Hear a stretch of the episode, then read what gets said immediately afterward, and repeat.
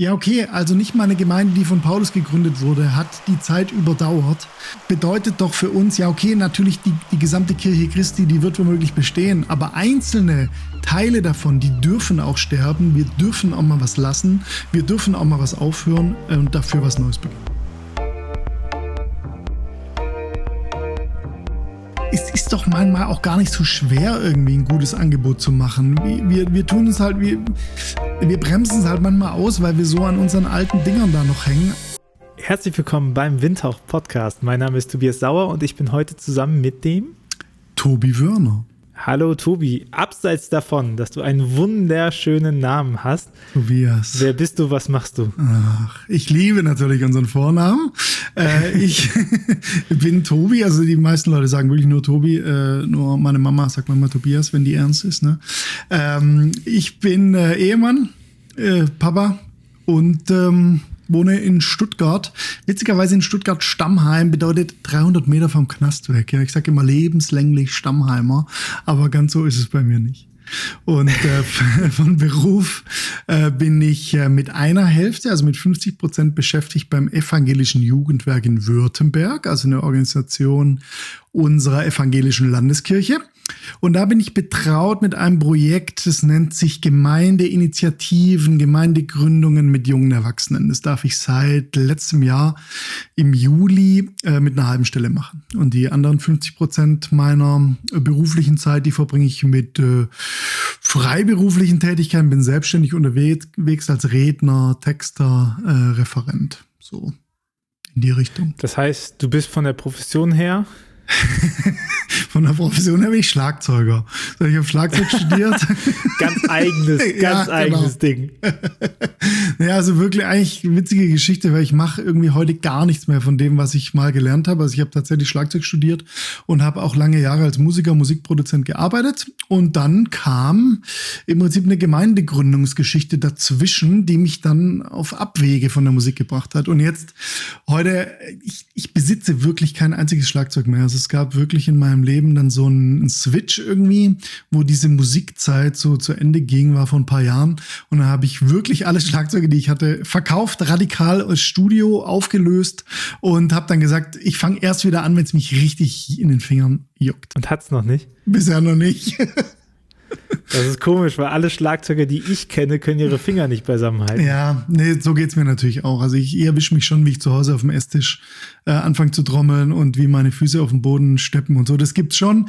Aber jetzt eben nicht so, dass ich denke, oh nee, ich muss mich jetzt ganz dringend wieder an Schlagzeug ransetzen. Und welche, welche Gemeindegründung war das? Mm, wir haben in Stuttgart ähm, im Prinzip aus einem kleinen Jugendkreis der traditionellen Ortsgemeinde heraus ähm, eine Gemeinde mit jungen Erwachsenen gegründet, so mehr oder weniger unabsichtlich. Das Ding hieß äh, 20 Jahre lang Jesus-Treff und heißt seit äh, kurzem erst Kesselkirche. Und ähm, genau, es war im Prinzip eine, eine Geschichte, die, die, die sehr stark natürlich auch meine Biografie geprägt hat. Ich habe damals einen Jugendkreis geleitet in der Stiftskirchengemeinde hier in Stuttgart und da haben wir halt festgestellt, die Jugendlichen, die die gehen jetzt irgendwie, oder es waren eigentlich keine Jugendlichen, es waren junge Erwachsene, so ab 18, die gehen Sonntagmorgens nicht mehr in die Kirche. Ne? Und ähm, dann haben wir die damals gefragt, ja, wie müsste denn Kirche sein? Wie müsste denn Gottesdienst sein, dass es äh, dich locken würde oder dass es wieder was mit dir zu tun haben würde? Und daraus entstand dann quasi eine am Anfang total wilde äh, Geschichte, mit der Zeit immer mehr gesettelt. Ähm, Im Prinzip eine ja, eine Gemeindegründung, die wir eigentlich so gar nicht vorhatten, äh, bei der dann am Ende irgendwie pro Sonntag äh, 400 Leute saßen in zwei verschiedenen Gottesdiensten, morgens eher, eher junge Familien mit Kids um 11 Uhr und abends um 18 Uhr dann eher junge, erwachsene Singles, Paare, ähm, so. Du, du, sagst, du hast jetzt eine ähm, Stelle, wo es um Gemeindegründung von jungen Erwachsenen geht, oder? Mhm. Meine erste Frage, ähm, würde Jesus-Treff als cooler, catchy Titel immer noch ziehen? Auf keinen Fall. Der hat auch damals schon nicht gezogen. Das war das Problem. Wir hatten das quasi als Arbeitstitel in irgendeinem, ich weiß noch, es gab irgendeine Mitarbeiterbesprechung und da hieß er, wie nennen wir denn das Ding? Ja, irgendwie, da geht's ja drum, dass wir irgendwie Gott begegnen und so. Und dann kam halt Jesus-Treff und dann hieß, okay, lass uns das als Arbeitstitel nehmen. Und dieser Arbeitstitel hatte dann tatsächlich, also wirklich 20 Jahre Bestand. Ähm, und war schon vor längerem, dass wir mal drüber nachdachten, ey, das passt irgendwie schon gar nicht mehr so zu uns. Und dann sind wir auf diesen Weg gegangen und das ist ja eigentlich das Krasseste, was man machen kann, so ein Ding dann umzubenennen, mitten im laufenden Betrieb. Aber ey, wir haben das, äh, glaube ich, ganz easy und smooth hinbekommen, so dass das Ding jetzt schon seit, eben seit letztem Jahr Kesselkirche heißt. Wer reinschauen will, kann mal kesselkirche.de suchen Stuttgart als Kesselstadt, ne? Und ähm, wir so die Kirche in dieser Stadt. Aber ich meine, das Interessante daran ist ja auch nochmal, hm, es gibt ja diese Bestrebungen zu sagen, es kommt voll viel auf Handwerk nochmal an, ne? Der Name muss stimmen, mhm. die Optik muss stimmen, die Sachen mhm. muss stimmen. Und äh, hier in dem Podcast hatte äh, Klaus Douglas den Satz geprägt, den ich seitdem immer wieder gerne zitiere mit ähm, Leidenschaft schlägt Qualität. Und so, wenn man halt merkt, und dafür seid ihr dann ein Beispiel, äh, dass man halt merkt, dass die, dass die Leidenschaft, die in dem Projekt steht, über diesen wirklich sehr äh, edgy Titel hinwegarbeiten kann, ne? Ja, total. Also ich stimme da dem Klaus Douglas total zu. Bei uns war es auch wirklich überhaupt nicht von Anfang an designt irgendwie, ne? sondern wir sind einfach wir sind einfach losgelaufen und das für uns war eher immer so ein bisschen, ja, einfach mal machen könnte ja unglaublich werden. Also das war eher so ein bisschen unser Ding. Und wir sind eigentlich äh, einen Schritt nach dem anderen gegangen und kein Mensch hat am Anfang natürlich daran gedacht, wie muss der Name sein, wie muss der, wie wirkt der vielleicht noch in zehn Jahren, äh, wie wollen wir heißen und so, sondern es war alles auch sehr partizipativ. Das heißt, es gab auch nicht so irgendwie einen Guru, der sagte, in welche Richtung das jetzt alles äh, laufen muss, sondern es hat sich alles so äh, Schritt für Schritt ergeben. Und ähm, ja, wir sind tatsächlich ein Beispiel dafür. Vielleicht eher ein bisschen weniger überlegt und dafür mal mehr gemacht. Ich finde ja auch wichtig, äh, bei solchen Stellen halt zu betonen, dass niemand wartet halt auf dich oder? Also das ist ja nicht so, dass alle in der Schlange stehen und sagen, hey, wann kommt endlich der neue Film? Und dann so wie neuer Star Wars Trailer droppt mhm. und alle sagen, ja, das habe ich mir ganz anders vorgestellt. Und mhm. dann ist die Enttäuschung groß. Und so ist es ja in pastoraler Arbeit meistens nicht. Niemand erwartet, dass irgendwie eine Kirche passiert oder dass pastorale Arbeit passiert oder sowas. Und das ähm, entschlackt ja auch und man hat einfach viel mehr Zeit, Sachen zu machen. Ne? Und mhm. auch mal zu sagen, so wachsen lassen und auch mal einen Namen geben, der vielleicht so jetzt höre ich auf, über den Namen zu reden. Äh, wie du sagst, wir hatten kein Logo, wir hatten keinen ja, Schriftzug, so alles das, was ja heutzutage ja, immer wieder auch eingeprügelt wird, ne? Was vielleicht auch zu sehr reduziert wird darauf. Total. Witzigerweise haben ja nicht mal wir selber äh, darauf gewartet, dass da was passiert. Ne? Also wir waren quasi selber auch überrascht von dieser Entwicklung, die das dann so aufgenommen hat. Und, und sind dann auch immer so ein bisschen hinterhergehechelt, zum Beispiel strukturell zu was gehören wir dazu, wie organisieren wir uns und so. Uns hat im Prinzip die Entwicklung äh, des, des Windhauches, die Entwicklung des Windhauches hat uns ein bisschen überrollt, könnte man sagen. Und jetzt, jetzt musst du es ja professionell machen. Ne? Ich glaube, wenn ja, du genau. heute dich in den Konferenzsaal setzt und sagst so, ach ja, wissen Sie was? Ich lasse das einfach mal so. Ich, das, ich, ich guck mal. Ich ja. guck mal, was so passiert. Also ich könnte vermuten, dass das nicht so auf Gegenliebe trifft, oder? Wie machst du das heute? Ich glaube, ich habe mir schon ein bisschen was von diesem, ich sage immer so ein bisschen Hippietum, habe ich mir schon bewahrt. Also ähm, auch jetzt, wenn wir eben im, im professionellen Kontext drüber reden, wie muss Kirche in der Zukunft aussehen, wie, müssen, wie können sich Gemeinden umgestalten, um äh, relevant zu sein im dritten Jahrtausend und so weiter, dann merke ich schon, ich bin schon eher ein Praktiker so. Also ich, ich, ich sag also ich sage wirklich auch bei, bei, wenn ich, bei Gemeinden, die ich berate oder äh, die ich coache, oder bei Gründungen, die ich jetzt neuerdings ja berate, sage ich schon auch eher immer, ey, lieber mal machen und danach gucken, was dabei rauskommt und nicht alles schon im Vorhinein mit einem riesen Konzept 17 Mal durchdenken und äh, dann eine krasse Evaluation machen, bevor man überhaupt den ersten Schritt gegangen ist. So, ne? Also ich glaube, so ein bisschen Pragmatismus haben wir bewahrt. Natürlich habe ich auch, sagen wir mal, in 20 Jahren einiges gelernt und würde auch sagen, da muss man jetzt auch manche Fehler nicht, muss nicht unbedingt jeder machen. So, aber ähm, trotzdem glaube ich, bin ich eher der, der sagt, ja, lass doch mal probieren, ey, unser, die, die, dieser gute Gottesgeist, der ist doch auch für uns unberechenbar, lass den doch mal machen. Und ähm, setz dich doch mal dafür ein, dass auch vielleicht was Verrücktes entstehen kann, was du selber gar nicht geplant. Stell dir das mal vor, eine andere Firma würde jemand einstellen, der einfach nur die ganze Zeit den Leuten sagt, ja, ihr müsst es einfach nur mal machen. Da würde uns doch jeder, würde uns doch an den Kopf fassen und sagt so, hey, warum können das die Leute denn nicht selber? Mhm. Auf die Idee, also das ist ja keine abwegige Idee zu sagen, macht mal, spielt mal. Ja. Also ich, ich weiß, glaub, dass es nicht passiert, ne? So. Ich glaube, man kann es nicht selber, weil man immer in dem System denkt, in dem man drinsteckt und das einen vielleicht auch ernährt und erhält. Das heißt, ich glaube, wir brauchen auch immer wieder, egal in was für Situationen wir stecken, wir brauchen immer wieder Leute von außen, die kommen und uns bisschen Spiegel vorhalten oder auch mal einfach nur Sachen sagen, die total auf der Hand liegen. Weil das kann man sich halt nicht selber sagen. Also so einfach wie es klingt, so schwer ist es, sich selber das vorzunehmen. Das heißt, für dich würde auch bedeuten, wenn jetzt, also wenn du in dem Gründungsprozess bist und neue Gemeinden machst, dass dadurch auch andere Sachen sterben, oder? Total. Also, wenn du sagst, immer im System bleiben und ja. man, kann, man arbeitet das System erhalten, ja. das äh, heißt ja im Umkehrschluss gesprochen, deine Arbeit sorgt dafür, dass im System was kaputt geht. Ja. Also neu aufblüht, aber eben auch ja. kaputt geht. Hört sich erstmal krass an, wenn man so ausspricht, ne, Tobias, aber, aber ich glaube, da ist tatsächlich was Wahres dran. Ich weiß nicht, warst du schon mal in Ephesus zum Beispiel? Nein, aber ich, das war der, die Ausschnitte, die ich aus seinem Bibel-TV-Interview gesehen habe. genau wirklich diese zwei Minuten. Aber bitte, ja, ja, ich war noch nie in Ephesus. Nein. Okay, ich war nämlich schon mal in Ephesus. Und ich finde, für mich ist es so ein eindrückliches Bild, deswegen habe ich es auch bei Bibel-TV gesagt. Für mich ist so ein eindrückliches Bild, durch Ephesus zu laufen, Gemeinde, die Paulus gegründet hat, ähm, ersten Christen in der heutigen Türkei und so weiter. Ja, und wenn man da heute durchlatscht, sieht man einfach nur noch Trümmer, Ruinen, tote Steine und keinen einzigen, einzigen Menschen mehr. Und das muss uns ja eigentlich sagen, ähm, ja, okay, also nicht mal eine Gemeinde, die von Paulus gegründet wurde, hat die Zeit überdauert. Bedeutet doch für uns, ja, okay, natürlich die, die gesamte Kirche Christi, die wird womöglich bestehen, aber einzelne Teile davon, die dürfen auch sterben. Wir dürfen auch mal was lassen. Wir dürfen auch mal was aufhören und dafür was Neues beginnen.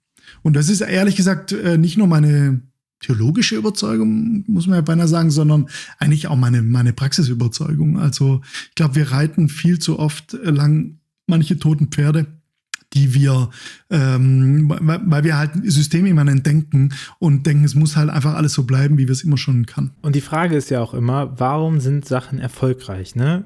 So, also warum, warum ist denn Paulus mit seiner Missionsarbeit so erfolgreich gewesen, wenn es vielleicht gar nicht das Produkt war, was er gegründet hat? So, wenn es gar nicht die Gemeinde war, die er vorangebracht hat. Ich meine, damit war er ja stellenweise auch groß unzufrieden. So, mhm. sondern was ist halt was ist halt die Botschaft? Ne? Und jetzt muss ich noch nochmal auf den, auf euren äh, stümperhaften Anfang äh, mit Namen, so, dass man ja, halt ja. noch sagen kann, hey, das ist halt nicht das Wichtige, oder? Also, mhm. dass man sagt, mhm. darauf kommt es nicht an, sondern es kommt eben nicht auf, darauf an, was du machst, sondern wieso mhm. du das machst. So klassischer mhm. goldener Zirkel. Aber, mhm. aber, und das muss halt rüberkommen. Ich glaube, das ist mhm. halt super wichtig, dass die Leute ähm, das checken. So, also warum, warum machst du eine Gemeindegründung? Warum baust du das auf? Warum, äh, warum redest du überhaupt über Gott? So, wieso, mhm. wieso ist dir das wichtig, dass Leute davon erfahren? Ja, und wenn ich so zurückdenke an die Anfänge, ne, also ähm, Damals hat ja auch kein Mensch gedacht, was ich oder vorstellen können, was, was sich daraus entwickelt. Deswegen wir, wir, wir hatten gar nicht so die Chance, irgendwie ähm, jetzt zum Beispiel ernsthaft über den Namen so richtig äh, nachzudenken oder uns auch dafür Zeit zu nehmen. Wir waren viel zu arg damit beschäftigt, Leute zusammenzutrommeln und zu fragen, ey, wie sieht denn dein Traum von Kirche aus? Mach doch mit und so. Äh, das heißt, da, da waren auch manche Sachen total nebensächlich, die dann erst mit der Zeit äh, wichtig, wichtiger wurden und wo man dann auch gemerkt hat, okay, der Name jetzt, also nach ein paar Jahren war das eigentlich schon so, dass wir dachten, ja, nee, der passt eigentlich wirklich, aber jetzt heißen wir halt schon so, jetzt müssen wir halt auch ähm, weitermachen. Ich habe eine These vor ähm, ein paar Podcast-Folgen aufgestellt zum Thema Wo wächst Kirche? Und äh, die These, glaube ich, passt hier ganz gut, in die würde ich gerne mit dir besprechen. Und zwar ähm, ist die These, Kirche wächst, ähm, aber an Punkten, äh, die größtenteils kategorial sind, die nicht in Territorialstruktur verankert sind.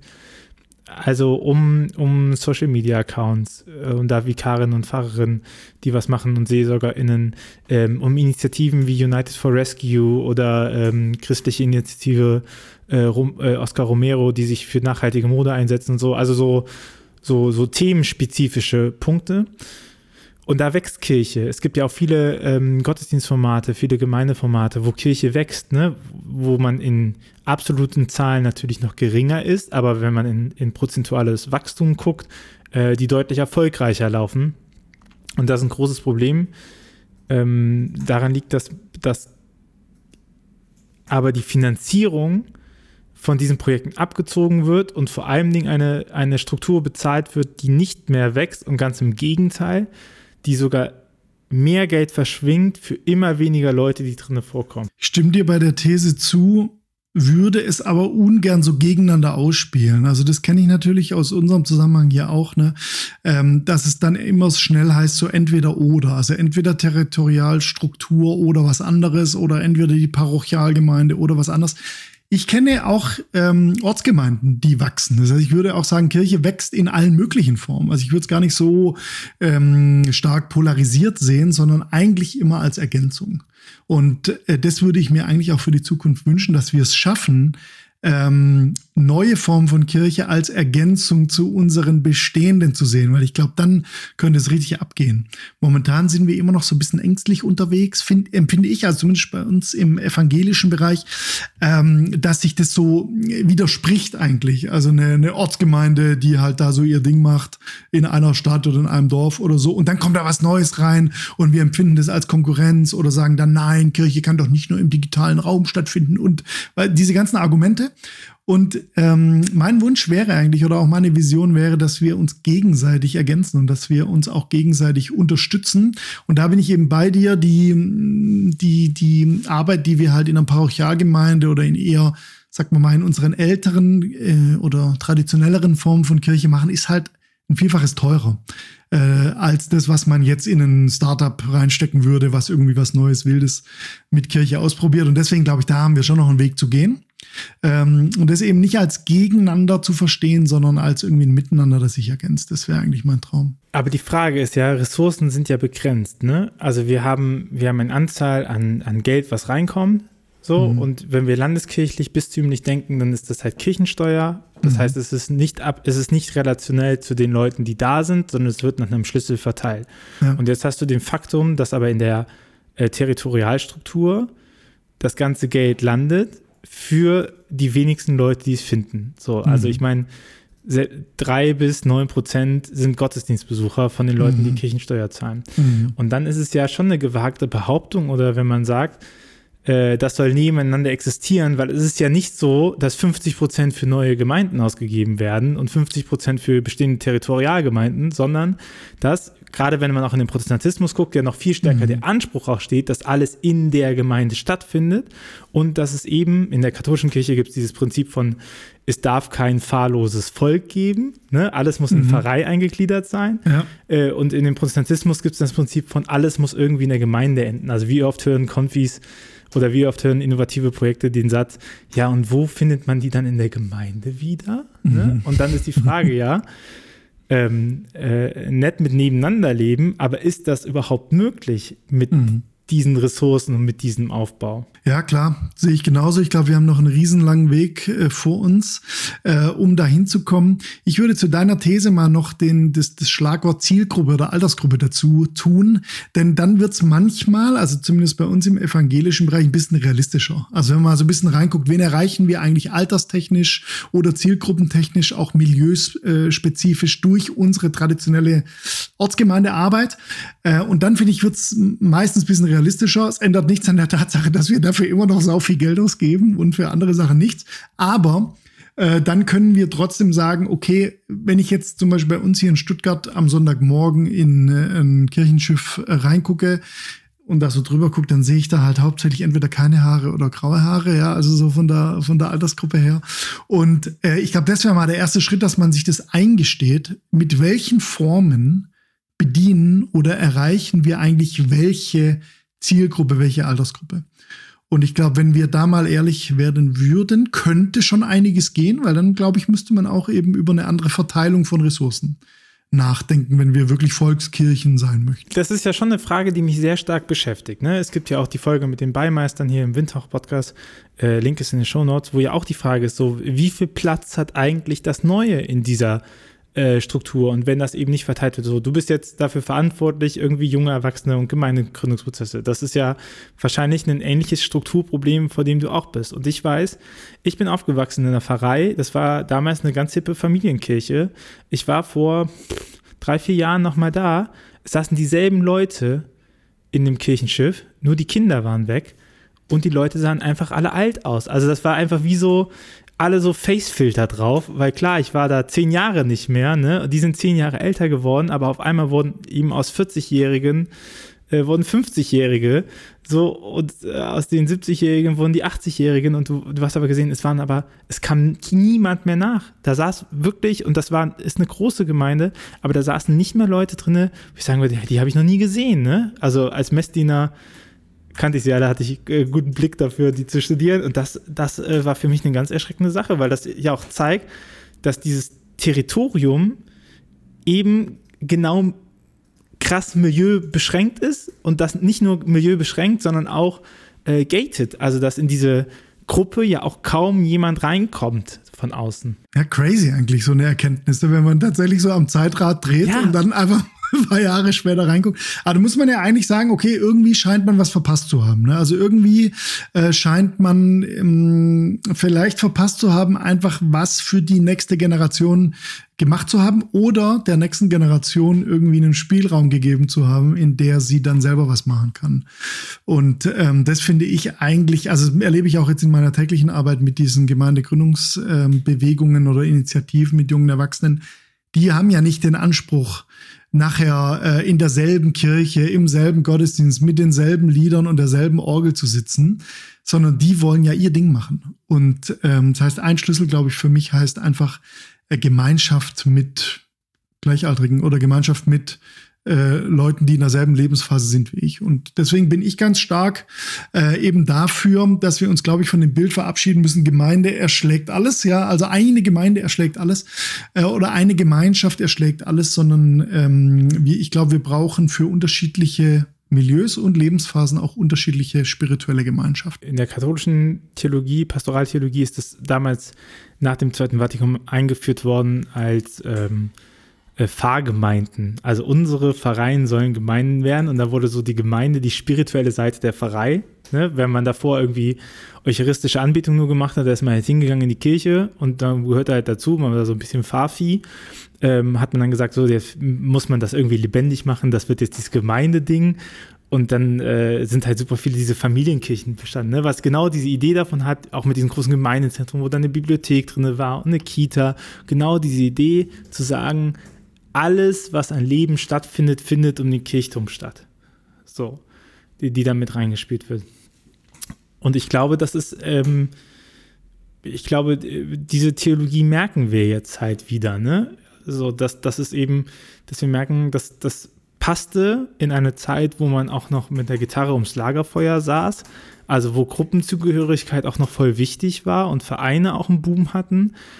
Aber wieso Wieso sollte Kirche als Gruppe überleben, während alle anderen Gruppenangebote nicht überleben? Ja, und vor allem, das ist ja ein, ein, Trend oder eigentlich eine Entwicklung der Gesellschaft, die wir jetzt schon wirklich ein paar Jahrzehnte beobachten. Und wir in der Kirche äh, tun halt einfach so, als gäbe es es nicht. Ne? Also denke ich ja. manchmal, wir tun so, als gäbe es einfach keine unterschiedlichen Milieus, ist, als gäbe es keine unterschiedlichen äh, Lebensräume, in denen sich die Menschen heute so bewegen. Wir machen einfach unser Ding weiter.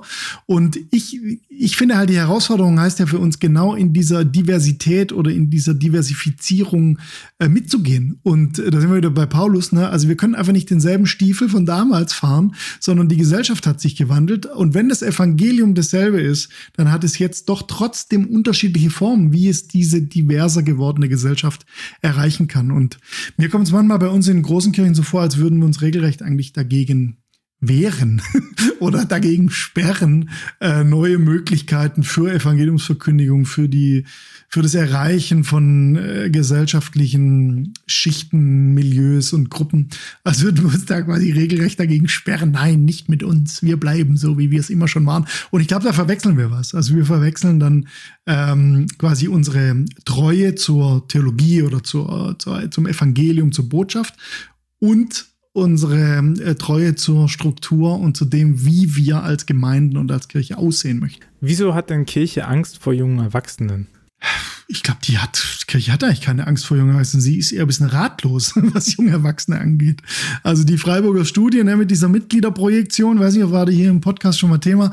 Ähm, die besagt ja sozusagen, dass die, die, die Hauptgruppe, die aus der Kirche austritt, jetzt schon und in den kommenden Jahren werden die 20- bis 40-Jährigen sein. Und ich würde sagen, es liegt nicht an der Angst, sondern das liegt an einfach einem, ähm, dass wir dass wir da nichts machen. Also wir haben einfach ganz wenig Angebote für diese Altersgruppe, für die ganzen großen Fragen, in denen sich diese Altersgruppe eigentlich befindet. Ne? Also da was passiert alles zwischen 20 und 40? Ja, man ist irgendwie fertig mit der Ausbildung oder beginnt Studium, man entscheidet sich von Wohnort, man entscheidet sich von Job, man entscheidet sich für irgendeine Art von Familienplanung oder Lebensmodell so. Und da, also da sind ja die großen Entscheidungen unseres Lebens drin. Und ich, meine Überzeugung ist, Kirche könnte so viel dazu sagen, könnte so viel Räume dafür öffnen, dass man sich darüber unterhalten kann, dass man ähm, über diese Fragen miteinander ins Gespräch kommen kann. Und äh, das, was wir machen, ist einfach, wir machen äh, in, in, in unserem Hauptding äh, zielgruppenorientierte Orgelliebhaber-Gottesdienste am Sonntagmorgen. Ja. Und ähm, ich glaube, da brauchen wir einfach viel mehr Mut auch für Kreativität und neue Formen, weil die jungen Erwachsenen ich finde, die sind jetzt auch nicht so, auch keine so furchtbar schwierige Zielgruppe. Also äh, da, da kann man schon was ja machen. Auch, ne? Ja, eben. Aber ich meine, was, weißt du, was mich immer verrückt macht, ist, dass das ja keine neue Erkenntnisse sind. Nee. Also in der Stellstudie von 2016 steht schon explizit drin, dass Jugendliche sagen, sie haben nichts gegen Kirchen, aber sie vermissen Antworten auf lebensrelevante Fragen von ihr. Mhm. So, mhm. und ich meine, das bedeutet ja auch, ey, wenn ihr mal was lebensrelevantes für uns sagen würdet, dann würden wir euch ja zuhören. Wir haben gar kein Beef mit euch, so. Mhm. Aber ihr habt, also ganz ehrlich, ihr habt gar nichts zu sagen. Also mhm. Jetzt nicht, mhm. weil ihr uns nichts zu sagen habt, im Sinne mhm. von, wir sind besser als ihr, sondern, ey, wir finden das einfach thematisch schwach, was ihr hier vorbringt. So. Ja. Und, und dass dann, dass dann niemand reagiert. Es ist ja auch mhm. so, dass schon unsere, äh, unsere Elterngeneration es anfängt, dass man da junge Erwachsene Stich gelassen hat. Da hat man, man catcht die dann irgendwie noch über Familienpastoral wieder. Mhm. Aber jetzt mal ganz ehrlich, wenn du Konfi oder Firmung fertig hast und du gehst nicht in Leitungsposition in Kirche, dann bist du raus. Oder wenn ja. du christlicher Single wirst und kein Kind bekommst, dann bist du raus. Weil ja. du ja. nicht über Familienpastoral gecatcht wird, weil du nicht mehr über Initiationssakramente gecatcht wirst. Ist das nächste, mhm. der nächste Kontakt ist äh, die Krankensalbung oder die Beerdigung, mhm. so die du mhm. abbekommst. Ne? Mhm. Ja. Ja, so geht es uns in der evangelischen Kirche auch. Wir, ich äh, erzähle, ich könnte dir jetzt reihenweise Geschichten erzählen von total engagierten jungen Erwachsenen, die es noch geschafft haben, in der kirchlichen Jugendarbeit aktiv zu bleiben. Also Genau, die, die, so die Verbandsstruktur, die evangelische Jugendstruktur, ne? Das ist dann auch CVJMs so. Ich sag dir, ich erzähle dir mal von Lisa, nennen wir sie mal Lisa. Sie wohnt hier im Großraum Stuttgart. Sie ist äh, Mitte 20, Ende 20, Single ähm, arbeitet mit in einem örtlichen Jugendgottesdienst, den die da auf Bezirksebene feiern, leitet da das Mitarbeiterteam und so und hängt sich also voll rein für diesen Jugendgottesdienst und ähm, hat sich mit mir getroffen, um eben über Gemeindegründung und neue Initiativen für junge Erwachsene zu reden. Und ich habe mir das dann alles so angehört und sagte Lisa, und wo gehst du denn eigentlich in die Kirche? Und dann sagte sie, ja, ich fahre immer eine halbe Stunde äh, zur nächsten Freikirche. Weil da treffe ich die Leute, die so alt sind wie ich. Da werde ich womöglich meinen Partner finden. Die spielen die Musik, die was mit mir macht, die mein Herz irgendwie anspricht. Und die Predigten sind zwar ein bisschen flach, aber ich kann wenigstens was damit anfangen. So, und das sind halt für mich so Geschichten, wo ich denke, ja, genau, genau das ist doch die Problematik. Selbst die Leute, die es quasi, die den Sprung geschafft haben und eigentlich noch engagiert sind in ihrem CVM, sag mal mal, oder in ihrer Jugendarbeit, die haben einfach nichts für sich, wo sie, wo sie eine Heimat in unserer Kirche erleben, wo sie für sich irgendwie spirituell andocken können, wo sie ihre Fragen bewältigen können, wo sie ähm, ja auch eine, eine Botschaft bekommen, die sie halt irgendwie durchträgt. So. Und das ist natürlich schon bezeichnend. Ich meine, wir reden jetzt hier so ein bisschen ja immer von vom, vom Negativen her oder, oder von dem, was uns so fehlt. Ich kenne sehr viele gute äh, Ansätze, die dieses Problem adressieren. Und auch jetzt durch meinen neuen Job äh, lerne ich immer mehr kennen, wo es wirklich Leute gibt, die sagen, genau da machen wir was. Und es sind aber interessanterweise halt oft keine Verantwortungsträger, sondern halt Menschen wie du und ich, die dann sagen, wir müssen was machen. Und das wäre natürlich jetzt meine Anschlussfrage. Wie geht das denn? Also wie gibt man denn Heimat? Also ich habe mir vorgenommen mit meinem Job jetzt, ne, ich habe es ja auch davor noch nie gemacht. Ich muss mich ja da wieder neu erfinden. Ne. Ich hab, war erst Schlagzeuger, dann war ich Gemeindegründer und jetzt bin ich quasi Gemeindegründungsmentor. So, und das heißt, ich habe mir überlegt, wie gehe ich das denn jetzt an? Ja, also wie, wie funktioniert das? Und ich habe natürlich in meinen 20 Jahre Gemeindegründungsgeschichte ein paar Sachen gelernt, würde ich sagen, und auch für mich sehr viel äh, mitnehmen können, was, was man da schlecht machen kann, was man gut machen kann. Eine Sache, die ich meine, die ich gelernt habe, ist, ähm, das Reich Gottes, die, die weltweite Kirche Christi, die braucht immer irgendwie Menschen. Ja, die kommt nicht ohne Menschen klar. Das heißt, es sind am Ende irgendwie Personen, vielleicht Identifikationspersonen, vielleicht Gründerinnen, Gründer, Pionierinnen und Pioniere, die sagen, ähm, ich trage die Fackel, folgt mir nach, ja, und ich habe eine Idee dafür, wie, wo das hier hingehen könnte und ich rufe euch jetzt zusammen.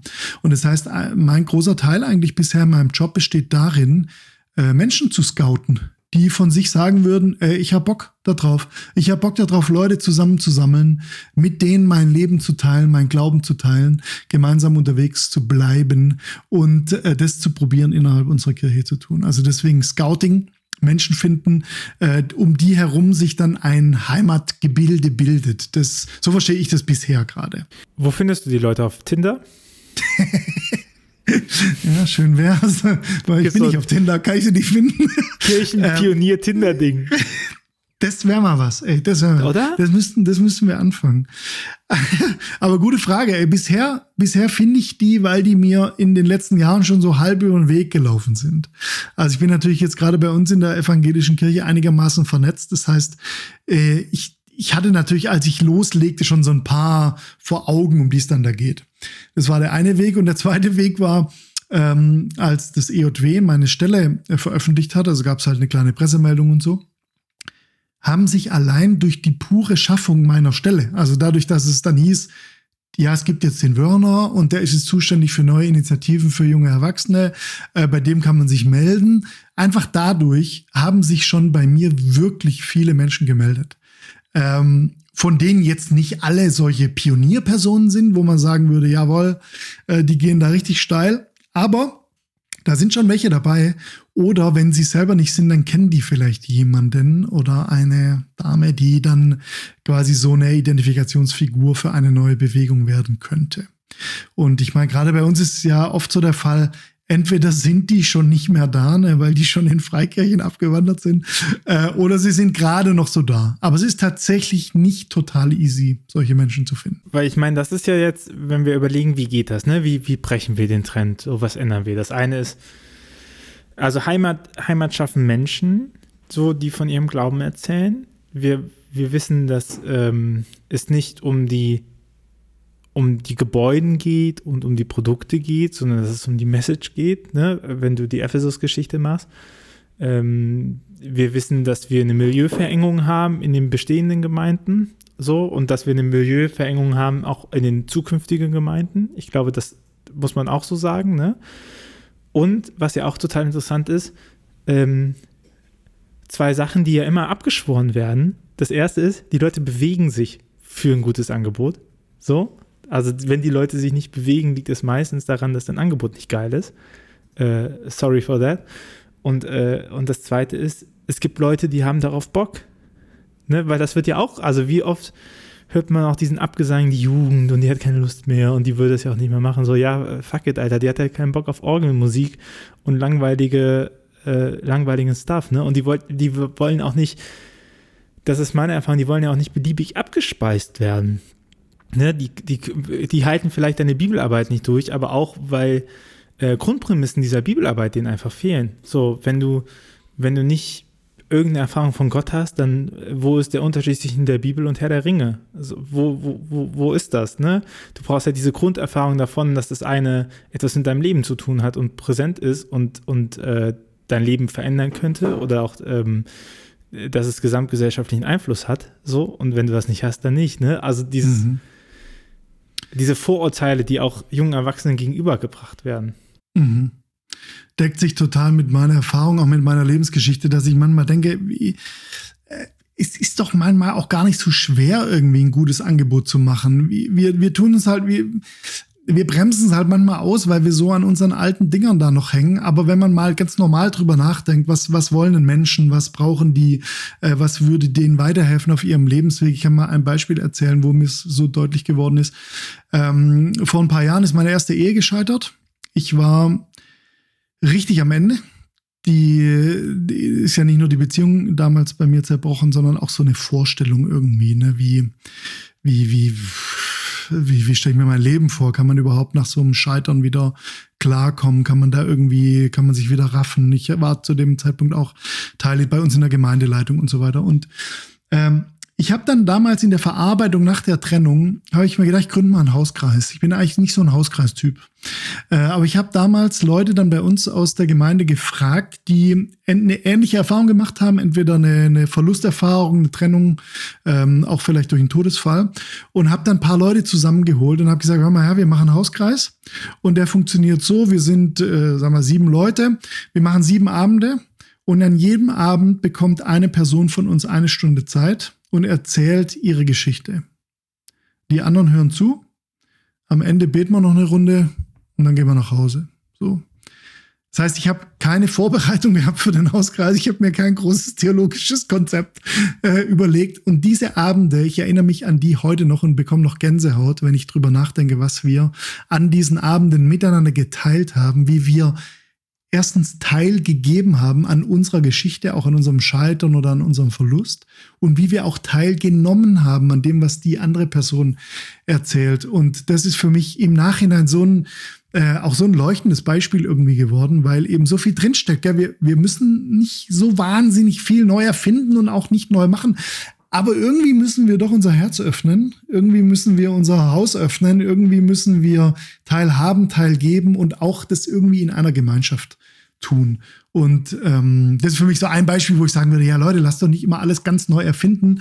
Äh, am Ende geht es doch irgendwie darum, dass wir als Menschen gemeinsam unterwegs sind und Gnade erleben können und, und, und äh, irgendwo dabei sein können, bei so einer Gemeinschaft gehören können, in der alle aufgehoben sind. Und das ist ja eigentlich verrückt, wenn du überlegst, dass das ja in unseren Grundüberzeugungen schon drin ist. Also wenn wir, wenn wir den Gottesnamen äh, so aussprechen, dass es heißt, ich bin der, ich bin da, ne, das aus der jüdischen Tradition übernommen, so, äh, als zu sagen, hey, wir können solche Sachen machen, weil Gott ist doch eh schon da. Also wir müssen doch nicht Gott einladen, wir müssen doch nicht irgendwas machen, damit Gott kommt. Wir, wir bieten ihn ja nicht herbei oder sie nicht herbei, sondern Gott ist halt immer da und dann auch zu sagen, hey, wo zwei oder drei in meinem Namen zusammen sind, so cheesy Bibelzitate, tausendmal zitiert, aber genau wie am Anfang, wo du sagtest so, ey, eigentlich sitze ich da den ganzen Tag, ich überspitze, eigentlich sitze ich da den ganzen Tag und sage, ja, dann mach mal, ja, dann mach mal, so, wie kann ich dir helfen, mach mal, ne, und so diese, diese Basics nochmal hinzukommen, ey, du, du musst dich einfach manchmal hinsetzen und mit Leuten zusammen sein, um zu spüren, dass Gott schon längst da ist. So, du brauchst vielleicht gar nichts Großes, und Fesches und Ausgefallenes, sondern einfach zu sagen, hey, wer hat Bock, sich mal neben mich zu setzen? Oder äh, darf ich mich neben dich setzen? Ja, und Gemeinschaft regelt, sage ich immer. Gemeinschaft regelt. Also äh, wir Menschen sind und bleiben Beziehungswesen und äh, ich glaube, unsere Aufgabe auch als, als Kirche besteht darin, Gemeinschaft zu bauen und äh, Gemeinschaft zu bilden, Vergemeinschaftung zu ermöglichen. Nimm allein mal Petrus und Judas her, die beiden Jungs, ne, beide, äh, was war eigentlich der große Unterschied in ihrer, in ihrer Lebensgeschichte? Beide waren ja Jünger Jesu, wurden von ihm berufen, waren mit dem drei Jahre unterwegs. Beide haben ihn verraten. Beide haben es bereut. Der eine bringt sich um und der andere wird der Begründer der Kirche. Und ich glaube, wir können an den Geschichten sehen, Judas ging einfach in die Isolation nach dem Verrat und nach der, äh, nachdem er es bereut hat. Und Petrus blieb in der Gemeinschaft mit den anderen Petrus hat danach erlebt, wie, wie, wie der Auferstandene den Jüngern am See begegnet, wie er da dieses Fischstäbchen-Frühstück macht, da am See Genezareth und so, ja. Und er blieb in der Gemeinschaft und Gemeinschaft regelt einfach. Ich kann mir zum Beispiel Vergebung, kann ich mir nicht selber zusprechen, dafür brauche ich die Gemeinschaft. Gnade kann ich mir nicht selber zusprechen, dafür brauche ich andere. Und, und deswegen, ich glaube, eine unserer, unserer großen Herausforderungen ist, wie können wir als Kirche heute wirklich Freundschaft, Gemeinschaft ähm, leben, die inklusiv ist und nicht ausschließt. Aber ich meine, weder Judas noch viele junge Erwachsene suchen sich ja die Einsamkeit aus, oder? Also es ist ja mhm. nicht so, dass Judas gesagt hat, ach du, hey, sorry, hab da wohl meinen Fehler gemacht. Ähm, wisst ihr noch, als Jesus gesagt hat, hier Vergebung und so? Ich hätte ja, ich hätte ja mein Anliegen und ich meine, so funktioniert das auch. Also die, die Tatsache, in, in vielen konservativen rechtskonservativen Gemeinden bricht es dir das Genick, wenn du mhm. geschieden bist, ne? Und mhm. mhm. wieder verheiratet. Also bei den Katholiken gehen das auch, ne? Äh, mhm. Wenn du in den konservativen Bereich reingehst. Ja. Oder dass du, ähm, dass du Beziehungen hast vor der Ehe. Mhm. Also mit allem drum und dran, ne? Dass mhm. du ähm, dass du vielleicht Fragen stellst, wie Beziehungen laufen, also dass du, dass du Ethiken nachfragst. Ne? Du kannst ja im Prinzip so, äh, selbst wenn du komplett für Krieg bist und Rechts und Bewaffnung und NATO kannst du anecken, als auch wenn du sagst, hey, wir brauchen hier den krassen Pazifismus und äh, mhm. äh, ich setze mich dafür auf die Straße. Also die Judas-Rolle, die ausgestoßene Rolle, die fern von der Gemeinschaft sein Rolle, ist ja keine selbstgewählte. Mhm. Ja, stimmt. Also stell dir mal vor, Judas hat vielleicht sogar aus Überzeugung gehandelt, ne? So, ja. weil er sagt, so, ah. das ah. halte ich für wichtig oder so. Ja, Für diese ich finde, da muss man ja schon, klar, es ist keine selbstgewählte, deswegen muss man eigentlich schon auch ein bisschen überlegen, äh, was an unserer Gemeinschaft schließt eigentlich Menschen aus? Ne? Also, oder was treibt sie dann in die Isolation? Oder jetzt, wenn man es ein bisschen verallgemeinert sagt, ähm, wo sind wir einfach keine guten Freunde?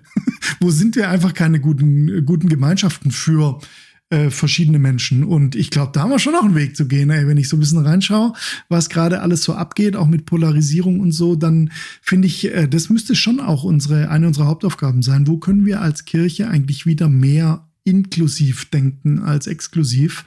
Und ähm, das wird noch eine Herausforderung werden, aber ich glaube, da, wo es gelingt, erleben wir total belebende Gemeinschaften. Also ähm, kennen wir aus unserem Leben. Ne? Also überall da, wo wir wo wir Freunde haben, da zieht es uns hin. Ja, da, da wir, wir steigen ins Flugzeug, um zu Freunden zu fliegen, einfach nur weil die Freunde sind. Und äh, wir, wir nehmen alles auf uns, weil wir ähm, in diese Beziehungen investieren wollen. Und deswegen ist wahrscheinlich ein Schlüssel von Kirche schon auch, wie können unsere Beziehungen so sein, egal ob sie jetzt im digitalen Raum oder im, im äh, normalen, im lebendigen, im, wie sagt man, kohlenstofflichen Raum stattfinden.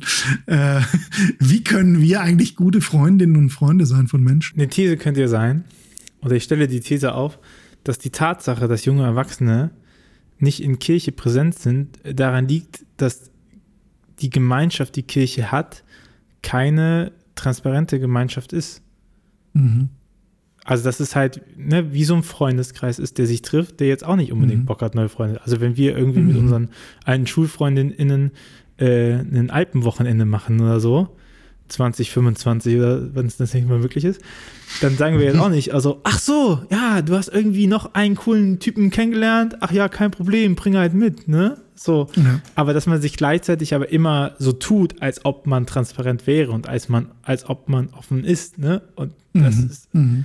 Also die These ist, wir brauchen eigentlich äh, Zwischengemeinden, äh, die Begegnungsräume haben, oder? Wo, wo drinnen sich halt so harte Kerngruppen äh, konstituieren können, weil es ist ja gar nicht schlimm, wenn man einfach sagt, hey, ihr macht halt da euren Hauskreis, Gebetskreis oder ihr seid so eine eigene Community und die ist halt geschlossen weil das ja mhm. auch eine gewisse Intimität bietet. Ne? Also wenn du mhm. bei deinem Abend dann auf einmal sagst, ja, ich habe auch was zu erzählen und dann äh, kommt irgendwie dritter Abend rein, hat gar nicht so richtig kapiert, worum es geht und achter Abend wird halt äh, nicht das perfekte Dinner. So. Ja, das stimmt. Eine, eine, intime Gemeinschaft oder eine, eine ähm, intensive Gemeinschaft hat natürlich auch eine gewisse Exklusivität. Ähm, ich würde auch beinahe sagen, also wenn wir jetzt an, an traditionelle Formen von Kirche denken, ich würde gar nicht anfangen, den der älteren Generation jetzt so eine bestehende Gemeinschaft abzusprechen, gar nicht. Ne? So, auch, auch wenn das exklusiv wirkt, da, will ja auch gar niemand da mitmachen oder, oder mitmischen so.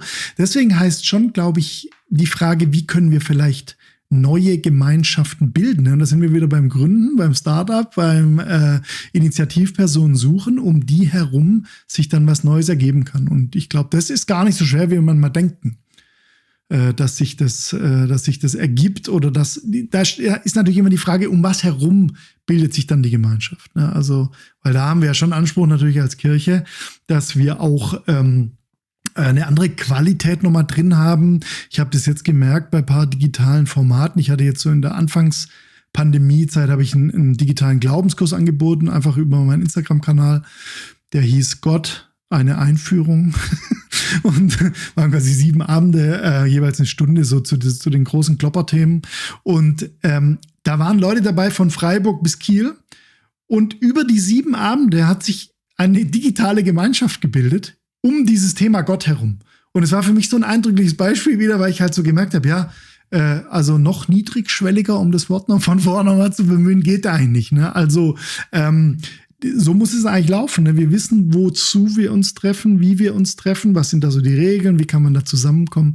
Und dann ist eigentlich relativ easy, sowohl digital als auch äh, im äh, Live-Kohlenstoffleben eine Gemeinschaft zu bauen. Ich glaube, die, die, die Schlüsselpunkte daran sind aber, also A, es ist äh, niederschwellig im Sinne von, dass man relativ einfach reinkommt, dass nicht zu viel von dir verlangt ist. Aber es ist ja nicht anspruchslos da drinne. Ne? Also es ist ja nicht so, dass es irgendwie heißt, äh, Jesus, Buddha, SpongeBob, Hauptsache was, Gott, was mit Gott, so, sondern dass, dass es ja schon darum geht, ähm, sich damit auseinanderzusetzen und das bedeutet ja auch was Persönliches preiszugeben. Und ich glaube, das Zweite, was auch an solchen Konzepten wichtig ist, ist, dass es auch vorbei ist.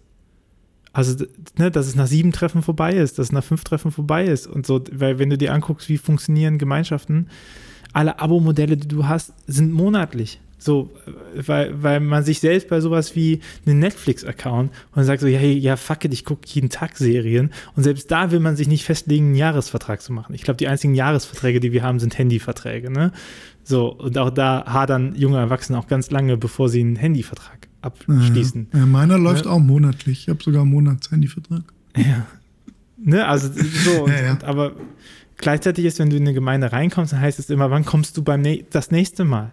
So, und du musst jetzt irgendwie hier für immer bleiben und sich klar zu machen, niemand wird für immer bleiben von dieser Generation. Die werden dir für immer vielleicht verbunden bleiben und die sehen dich vielleicht auch als, als Punkt, wo sie mitreden können, ne? die dann kommen, hey, Tobi, ich habe dich mal predigen hören, kannst du noch unsere Trauung machen oder sowas. Ne? Das ist auch ein Verbundenbleiben, aber das ist eben viel stärker ad hoc ist, viel stärker begrenzt ist und viel mehr sich um Themen kreist, anstatt dass man sagt so, ja, gut, wir haben jetzt jeden Abend, jeden Mittwochabend diese Treffen, was machen wir jetzt? Ach ja, dann machen wir mal sieben Einheiten zu Gott. Mhm. Ne? So mhm. lief das mhm. ja ansonsten. Ja, ja. Ja, ich finde interessant, wir haben damals äh, in Kesselkirche, also damals noch Jesus-Treff, haben wir das schon relativ am Anfang eingeführt. Wir hatten immer einjährige Mitgliedschaften, ja. Also dadurch, dass wir ja eine Gemeindegründung in der evangelischen Landeskirche in Württemberg sind, war ja klar, man kann jetzt bei uns nicht wirklich äh, Kirchenmitglied werden. Ja? Also man konnte jetzt nicht sich ummelden quasi zur, zur Kesselkirche. Äh, dann haben wir aber gesagt, ja, wir wollen aber trotzdem wissen, wer ist denn dabei, wer bringt sich ein, wie, mit wem können wir rechnen. Und dann haben wir direkt am Anfang schon ein Jahresmitgliedschaften gemacht. Also das hieß dann äh, ich bin am Starterklärung. Ja. Und dann hat man äh, jedes Jahr, und zwar beginnend im September, weil es dann quasi Schuljahr und Studienbeginn äh, so ungefähr war, hat von September bis September hat man dann immer seinen äh, Zettel unterschrieben, das erste Mal, und dann ab da hat man dann nur noch geklickt. Und äh, wir haben ehrlich gesagt sehr gute äh, Erfahrungen damit gemacht eben aus den besagten Gründen, kein Mensch kann sich doch lebenslang festlegen, kein Mensch kann doch die nächsten fünf Jahre überblicken, was weiß ich, was in fünf Jahren ist, ja, äh, in unserer Altersgruppe. Und das bedeutet, für uns war es trotzdem eine, eine Sache auch von Verbindlichkeit, ja, also die Leute wollten ja dann auch wirklich dabei sein, ja, wie kann man hier dazugehören und so. Äh, und trotzdem konnte ich jedes Jahr wieder neu überprüfen, ist es jetzt noch mein Platz? Bringe ich mich hier weiter ein? Oder ist in meinem Leben was anderes passiert, was mich woanders hinspült so? Und ähm, genau, das finde ich eigentlich ähm, ähm, wäre, wäre eine Möglichkeit, wie man zum Beispiel eine Mitgliedschaft gerade in dieser äh, Zielgruppe mit jungen Erwachsenen leben kann. Und richtig gut wäre es ja, wenn diese Mitgliedschaft tatsächlich auch ausschlaggebend für wohin fließt Kirchensteuer geht. Oder? Weil ich meine, das ist ja in den Gemeinden ja auch so. Also. Das wäre natürlich ein Traum, Tobias. Das sind wir noch nicht.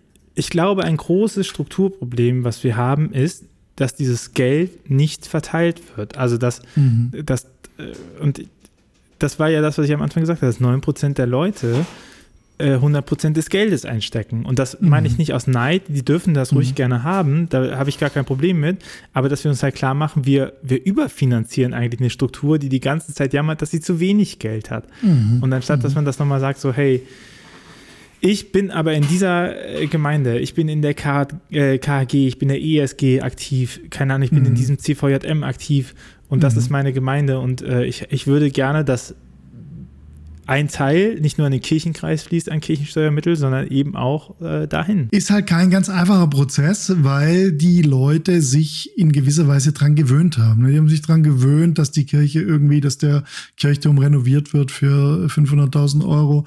Die haben sich dran gewöhnt, dass da ein Pfarrer gibt, der halt von meiner Kirchensteuer bezahlt wird und so weiter. Wir machen gerade äh, in der evangelischen äh, Kirche, Landeskirche in Württemberg in der Landessynode einen interessanten Prozess durch. Also ich bin auch Landessynodaler bei uns. Und ähm, wir haben einen Sonderausschuss gegründet, der nennt sich Sonderausschuss für schwer, inhaltliche Schwerpunktsetzung und Fokussierung. Und der Hintergrund ist der, dass man gesagt hat, ja, okay, äh, die Corona-Effekte, die haben eigentlich jetzt kirchensteuerlich ein bisschen den Effekt schon mal vorgezogen, dass nämlich alle Angst bekommen haben, dass wir so wenig Geld haben. Die haben den Effekt vorgezogen, der uns in ein paar Jahren womöglich sowieso blüht. Ja, dass wir mit sehr viel weniger Ressourcen und sehr viel weniger Kirchensteuer klarkommen müssen. Und es das heißt, wir wären doch gut beraten, jetzt schon zu überlegen, wenn wir wirklich streichen müssen, was lassen wir denn weg? Und ich finde das so ein, ein, crazy Prozess, auch dass wir das halt auf Synodalebene machen. da muss man ja schon die ganze Kirche im Blick haben gell, und kann nicht nur so seine, äh, seine Lieblingsfelder weiter betreiben und alles andere wegmachen. Ähm, und es fällt uns total schwer. Also der, der Sonderausschuss arbeitet jetzt, glaube ich, schon ein halbes, dreiviertel Jahr. Da kam immer noch nichts Richtiges dabei raus. Der wird auch noch ein Jahr lang weiterarbeiten. Und wir erhoffen uns davon. Aber Kriterien, die in Zukunft sagen können, auf was können wir denn verzichten und wo können wir reduzieren und was wollen wir vielleicht auch besonders neu starten oder behalten. Und ich bin sehr gespannt, was rauskommt. Und ich meine, das, guck mal, das, das Skurrile an der Sache ist ja, wenn du jetzt eine neue Gemeinde gründest für junge Erwachsene oder das unterstützt und so, und die haben sonst keinen Platz und die treffen sich aber in dieser Gemeinde und sagen wir mal, ist, ist da auch eine Sakra also man kann Sakramente empfangen oder man kann Kasualien empfangen, sodass da jetzt keiner kommt mit, das ist ja irgendwie so Pillepalle, ne? Also da gibt es eine Abendmahlfeier, da kann man äh, Sachen machen, so. Und die hängt aber am Fropf meistens von irgendeinem Projekttopf. Das heißt, die wird irgendwie querfinanziert. Das heißt, dass die Leute, die sagen, selbst wenn die sagen, ey, ich trete jetzt wieder in die Kirche ein, weil das ist meine Kirche, können damit nicht garantieren, dass dieses Projekt am Leben bleibt. Und, und, und deswegen machen das ja auch viele nicht. Also wenn man in Projekte reinfragt, die dann auch sagen würde, hey, das gibt schon, also es gibt schon Leute, die sagen, hey, für euch würde ich das schon machen und ne, ich sehe eure Arbeit, die hier drin, aber die halt genauso wissen, ihr, ihr werdet gar nicht finanziert von meinen Mitteln, also mhm. über Abstraktion, ne? aber es ist keine direkte, es hat keine Auswirkung. Ob ich Kirchenmitglied werde, hat keine Auswirkungen für das neue Projekt. Mhm. So. Ist so. Und das ist ja schon krass. Ich meine, stell dir mal vor, ich war jahrelang war ich in diesem Zwiespalt. Ne? Ich war zuständig, verantwortlich in der Gemeindeleitung für diese Neugründung innerhalb der evangelischen Landeskirche in Württemberg. Das heißt, ich musste mich immer drum kümmern. Wo kriegen wir die Kohle her? Äh, wie finanzieren wir uns? Ähm, hab immer um Spenden geworben. Wir haben ganz lange Jahre im Prinzip gar keine Finanzen von der Landeskirche bekommen, außer den Räumlichkeiten, die wir verwenden konnten. Und das heißt, mich hat es ja im Alltag vor ganz emotionale Fragen gestellt. Ne? Da war der Porsche-Ingenieur, ne, der hier schön äh, in Stuttgart in der Automobilindustrie arbeitet, bei uns Gemeindemitglied ist, also in der Kesselkirche, aber kein evangelisches Kirchenmitglied. So, was soll ich dem jetzt raten? Soll ich dem raten, tritt ein in diese Kirche? Ähm, oder rate ich dem Spende auf unser Kesselkirchenkonto, damit wir uns weiter finanzieren können? Und jetzt überleg mal, dass du ja, das ist, wird ja noch perf viel perfider, dass du, wenn diese Person eintritt, finanziert sie eine Struktur, die nicht bereit mhm. ist zu teilen. Ja. also, ne, der, stell dir mal vor, es gäbe so viele innovative Projekte, so dass wir einen Zustrom hätten, der messbar ist an neuen Kirchenmitgliedern. Da wird ja mhm. niemals passieren, dass dann die alte Struktur auf einmal sagt, ach so, wir müssen jetzt reformieren, sondern die sagt dann, ja, das passt ja dann so, ne? So, mhm. also das heißt, du, du, du lähmst sogar den Innovationsprozess dadurch, wenn du Kirchenmitglieder generierst, weil eben der Geldstrom nicht bei den neuen Projekten ankommt in, mhm. in direkten Maßen. Naja. Ich werbe so sehr dafür bei uns in der Kirche, dass wir jetzt schon realisieren, dass wir in einer Übergangszeit sind, ja, und dass wir eben nicht erst, wenn die Kohle fehlt, dann die Flucht nach vorn angreifen, sondern dass wir jetzt schon sagen, Leute, äh, wir, wir können jetzt schon vorhersehen, wie sich's entwickelt. Lass uns doch jetzt innovative neue Ich meine, wir haben die Studien seit 2009 stärken. herum, ja, ne? Also eben, das ist ja auch nicht. Und ich meine, du hast am Anfang gesagt, ich möchte das nicht gegeneinander ausspielen. So. Und ich möchte auch die Menschen nicht gegeneinander ausspielen. Das ist mir so, also ich würde niemanden, meine Oma ist eine äh, treue Katholikin, die, die würde nichts anderes verstehen als das, was sie kennt. So, total. Darum geht es mir gar nicht. Aber die Struktur, die wir aktuell haben, verhindert doch aktiv, dass junge Erwachsene nachhaltig sich in Kirche einbringen können. Und, und ne, durch die Geldsache. Und das wenn man dann sagt, ich möchte es nicht gegeneinander ausspielen, aber in Wahrheit ist es so, hey, wir stoßen denen einfach vor den Kopf, dadurch, dass egal was die machen, die nur alte Struktur wieder befeuern. So, und, und das ist eine Struktur, die sie eigentlich ausgrenzt und die sie nicht haben will. Und das ist ja die große Krux äh, da an der Sache. So, ne? so wie, wie, wie kommt man da hin? Weil du kannst ja nicht Leute reinholen und sagen, so, hier könnt ihr alles toll machen und dann sagst du ja, sorry, aber für euch haben wir leider nicht so viel Geld, aber die geile Orgel könnt ihr euch am Sonntag nochmal anhören. Genau. Die ist ja zumindest ja, ja. wöchentlich gereinigt. Genau. Ja, also totaler Missstand. Ähm, ich ich probiere das immer überall zu kommunizieren, wo ich hinkomme und probiere immer dafür zu werben. Äh, ich muss aber nochmal was anderes sagen, weil da bin ich nämlich auch wieder ein bisschen beim Anfang. Ich bin dann selbst bei solchen, sag mal mal, Ressourcenverteilungsdiskussionen bin ich oft Pragmatiker und sage dann, ey, aber eine Gemeinde gründen kann ich eigentlich auch ohne Kohle. Und äh, begleite jetzt ja zum Beispiel einige so kirchlicher Startups hier bei uns in Württemberg und sage denen immer, ey, braucht ihr eigentlich gerade Kohle? Für was würdet ihr die verwenden? Äh, wenn nein, dann macht doch einfach mal. Also es gibt ja ganz schön viele Möglichkeiten innerhalb unserer verfassten Strukturen, äh, die wir nutzen können, sei es Gebäude oder sei es manchmal sogar Personal, was wir ja genau für neue Formen äh, nutzen und ausprobieren können will nicht die Kritik schmälern. Ja, ich sehe es genauso äh, wie du und würde sagen, da muss ich extrem was bewegen. Auf der anderen Seite, lass doch auch mal fokussieren auf Sachen, die losgehen können wie eine Rakete, ohne dass sie wirklich viel Kohle oder Budget brauchen. Und äh, da sind wir wieder beim, beim, beim Windhauch und beim Ruach und so, ja. Der weht halt da, wo er will, ne? und nicht da, wo die Kohle hingeschüttet wird. Und äh, deswegen werbe ich auch immer dafür, äh, das, das, das spirituelle Leben, das geistliche Leben, die Gemeinschaft um das Evangelium herum, die wird am Ende gewinnen. Und äh, die wird auch bleiben, äh, möge noch mehr Zerbruch in unseren verfassten Kirchen passieren.